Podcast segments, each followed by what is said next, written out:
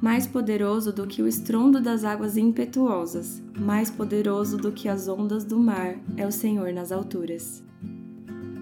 Oi, gente, sejam bem-vindos ao podcast do Falei com Amor. Eu sou a Gabi Saltier, mas afinal, quem é Gabi Saltier e por que você deveria continuar por aqui? Se você acabou de chegar, você provavelmente não sabe que eu sou bióloga, que eu sou doutora em bioquímica vegetal, que eu sou professora. Você não sabe que eu sou casada há um ano e sete, sete meses, um ano e sete meses já, gente. Inclusive, quem já é de casa acompanhou esse processo de casamento. Você é dessa época, depois você me conta. Talvez então você não saiba que eu tenho um cachorro salsichinha maravilhoso chamado Pistache e que há três anos atrás eu decidi começar a ser constante com Deus e por isso eu comecei a desenhar na minha Bíblia, uma prática chamada Bible Journaling. Acontece que eu tive vontade de compartilhar na internet, criei o Falei com Amor, baseado naquele versículo Efésios 4,15, seguindo a verdade em amor, cresçamos naquele que é a cabeça, Cristo. E eu então pensei, seguindo a verdade em amor,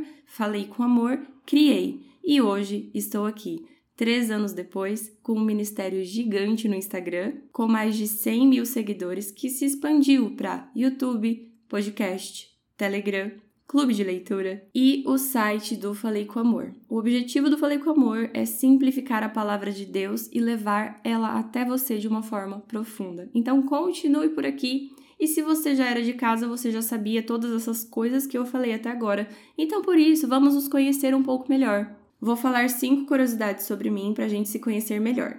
Primeira, eu tenho alergia ao frio. Essa alergia é na pele, não é respiratória. Então, se eu fico na frente de um ar-condicionado, por exemplo, minha pele empipoca. Mas tudo se resolve se eu me esquentar. E eu gosto do frio, infelizmente, então eu me viro com antialérgico e me agasalho bastante. Segunda curiosidade. Eu não tenho medo de praticamente nenhum bicho, assim. Claro que insetos que voam deixa a gente meio receoso, né? Mas não é assim, medo. Exceto de louva-a-Deus. Eu tenho pavor de louva a Deus. É um, um negócio assim que inexplicável. Lembrando que louva a Deus não é gafanhoto. Gafanhoto não tenho nada contra, inclusive convivo. Se tivessem aqui do meu lado, tranquilo. Agora coloca um louva a Deus nessa sala. Não fica ninguém, não fica nem eu nem o cachorro. Então, assim, não mato, lógico que não. Eu peço para tirar, né? Porque ou ele sai ou eu saio. Terceira curiosidade: minha cor favorita é verde, mas eu troco de cor favorita com certa frequência, mas por enquanto, na verdade, acho que mais de um ano já é verde. Quarta curiosidade: eu nunca experimentei jaca. Nunca.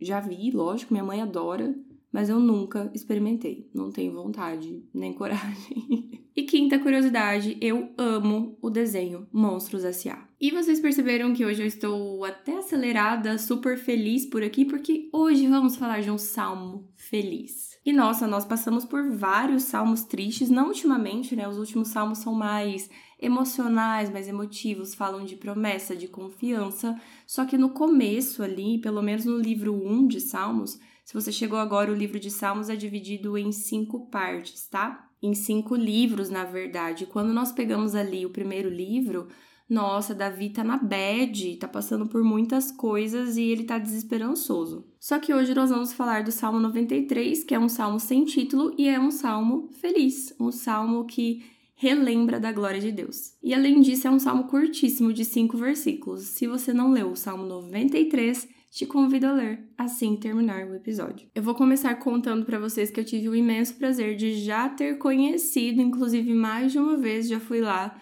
é, em uma das sete maravilhas do mundo natural. Sim, Cataratas do Iguaçu. Se você mora em Foz do Iguaçu, quero dizer que é lindo, maravilhoso. Parabéns por sua terra.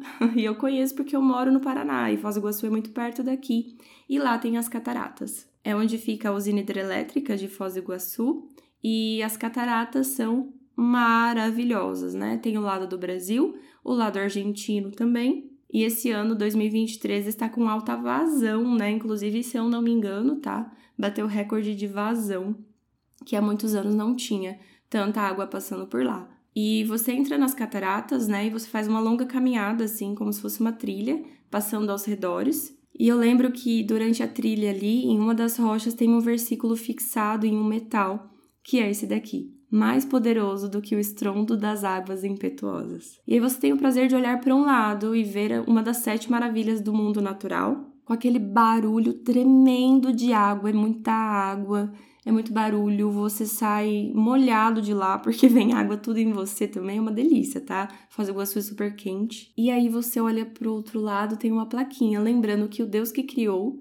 tudo isso é muito maior, mais poderoso do que aquela vazão enorme de água, mais poderoso do que as ondas do mar. Os teus mandamentos permanecem firmes e fiéis. E olha esse final de salmo. A santidade, Senhor, é o ornamento perpétuo da tua casa. Observa uma coisa, pensa aí com você em uma das coisas mais lindas que você já viu nessa natureza, assim, o que de mais lindo você conhece. Então tá, Deus criou tudo isso.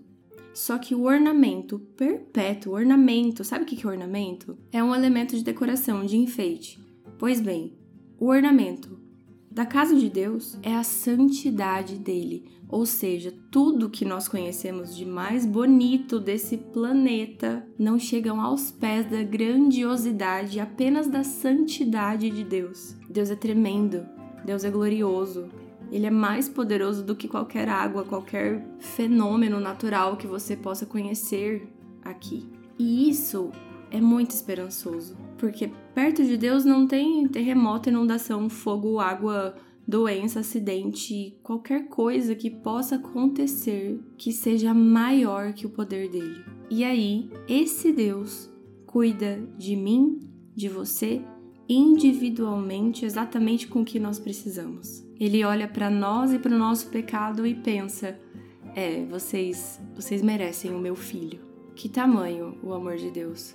Quão glorioso ele é. Entenda a sua grandiosidade e deleite-se no seu poder. Fiquem com Deus e um beijo da Gabi.